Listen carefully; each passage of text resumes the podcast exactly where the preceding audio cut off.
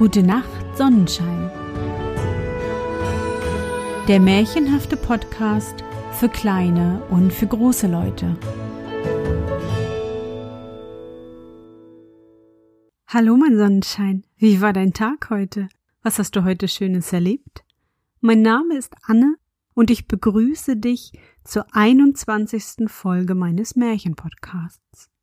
Lass uns zusammen in die wunderbare Welt der Märchen reisen und gemeinsam entdecken, was die Helden und Prinzessinnen auf ihren Abenteuern erleben. Bist du bereit?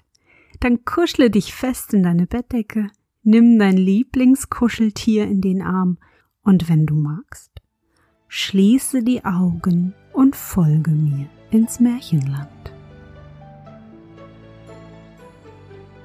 Die kluge Else. Es war ein Mann, der hatte eine Tochter, die hieß die kluge Else. Als sie nun erwachsen war, sprach der Vater, wir wollen sie heiraten lassen. Ja, sagte die Mutter, wenn nur einer käme, der sie haben wollte. Endlich kam von weit her einer, der hieß Hans und hielt um sie an. Er machte aber die Bedingung, dass die kluge Else auch recht gescheit wäre. Oh, sprach der Vater, die hat Zwirn im Kopf. Und die Mutter sagte, ach, die sieht den Wind auf der Gasse laufen und hört die Fliegen husten.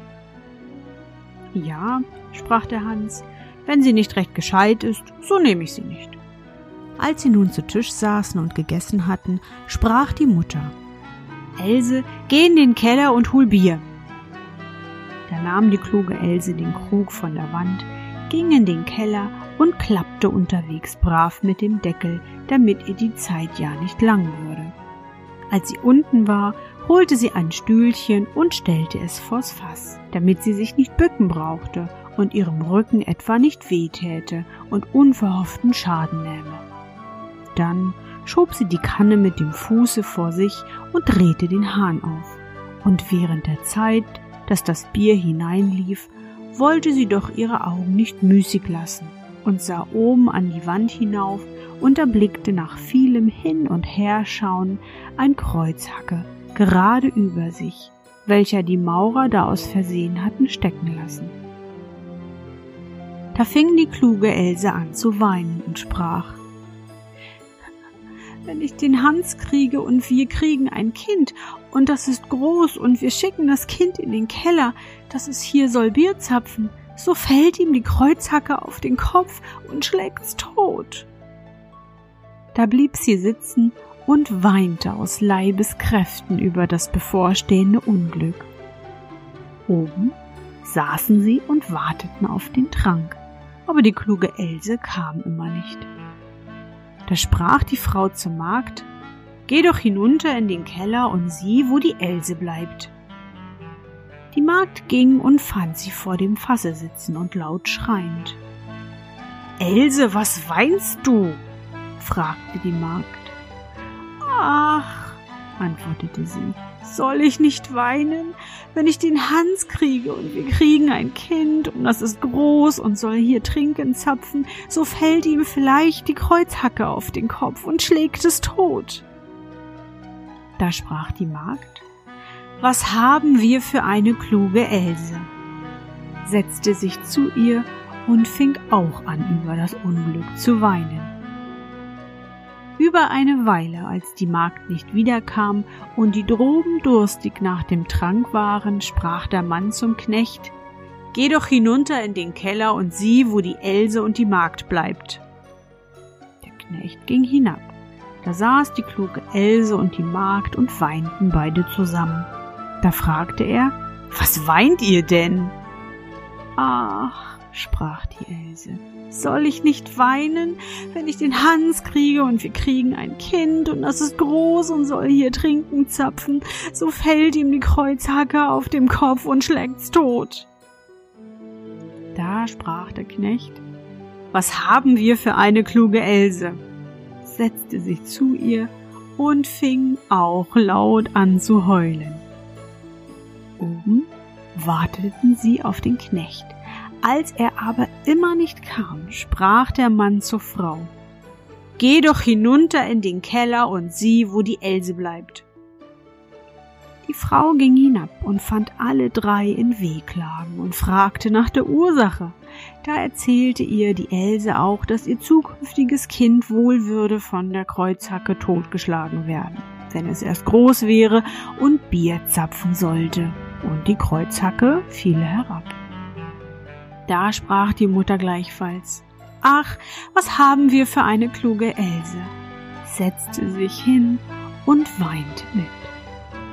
Der Mann oben wartete noch ein Weilchen, als aber seine Frau nicht wiederkam und sein Durst immer stärker ward, sprach er, ich muss nur selber in den Keller gehen und sehen, wo die Else bleibt. Als er aber in den Keller kam und alle da beieinander saßen und weinten und er die Ursache hörte, dass das Kind der Else schuld wäre, dass sie vielleicht einmal zur Welt brächte und von der Kreuzhacke könnte totgeschlagen werden, wenn es gerade zur Zeit, wo sie herabfiele, darunter säße, Bier zu zapfen. Da rief er, was für eine kluge Else, setzte sich und weinte auch mit. Der Bräutigam blieb lange oben allein.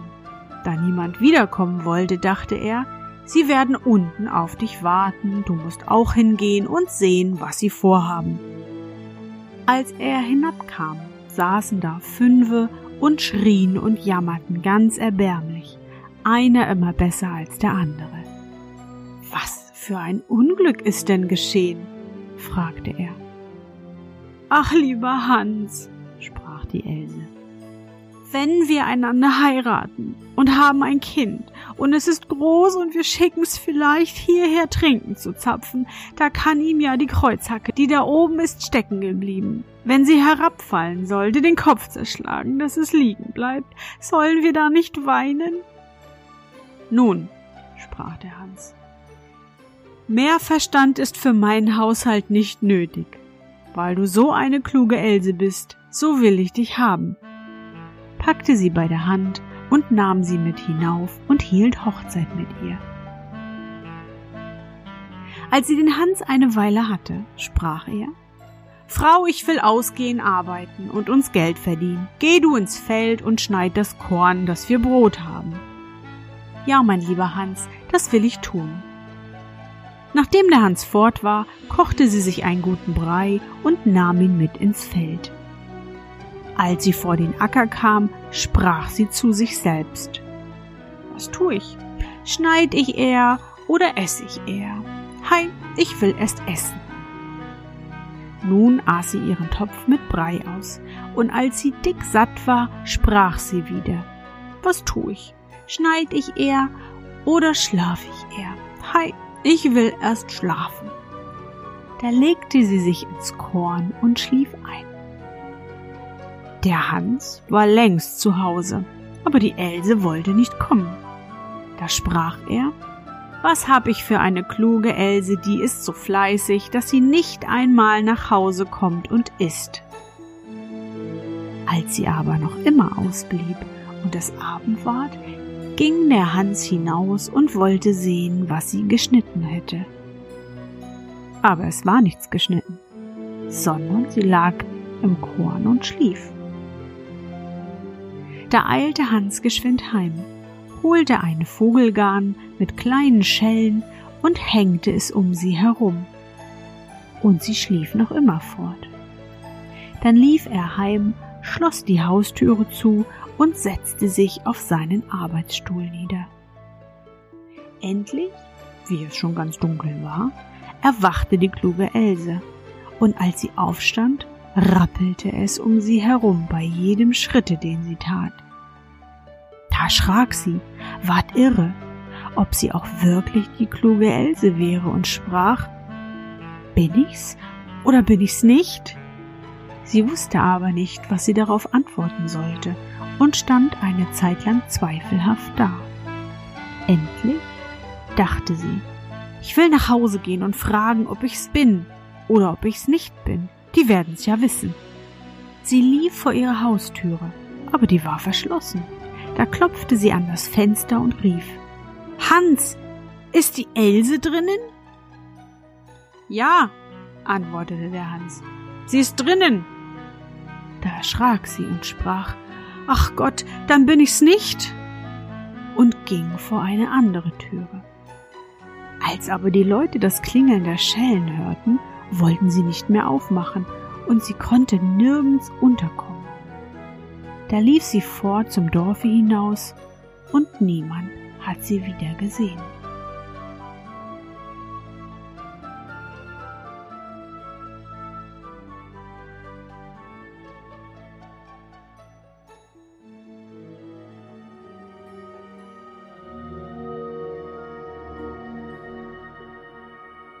Na Sonnenschein, bist du noch wach? Wie fandest du unsere gemeinsame Reise? Für mich war es wieder wunderbar und ich danke dir, dass du mich begleitet hast. Bevor du nun die Augen schließt und in dein Traumland reist, möchte ich mit dir nochmal an dein schönstes Erlebnis heute denken. Was war es?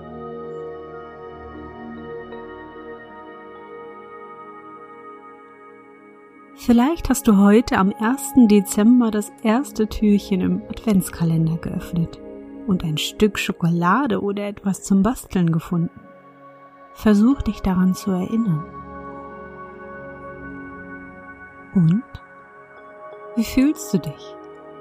Glücklich und ruhig oder eher aufgeregt und voller Vorfreude? Hinter meinem ersten Türchen versteckte sich heute ein Stück Marzipan. Hm, ich liebe Marzipan. Und nun? Gute Nacht, Sonnenschein. Schlaf gut und träum was Schönes.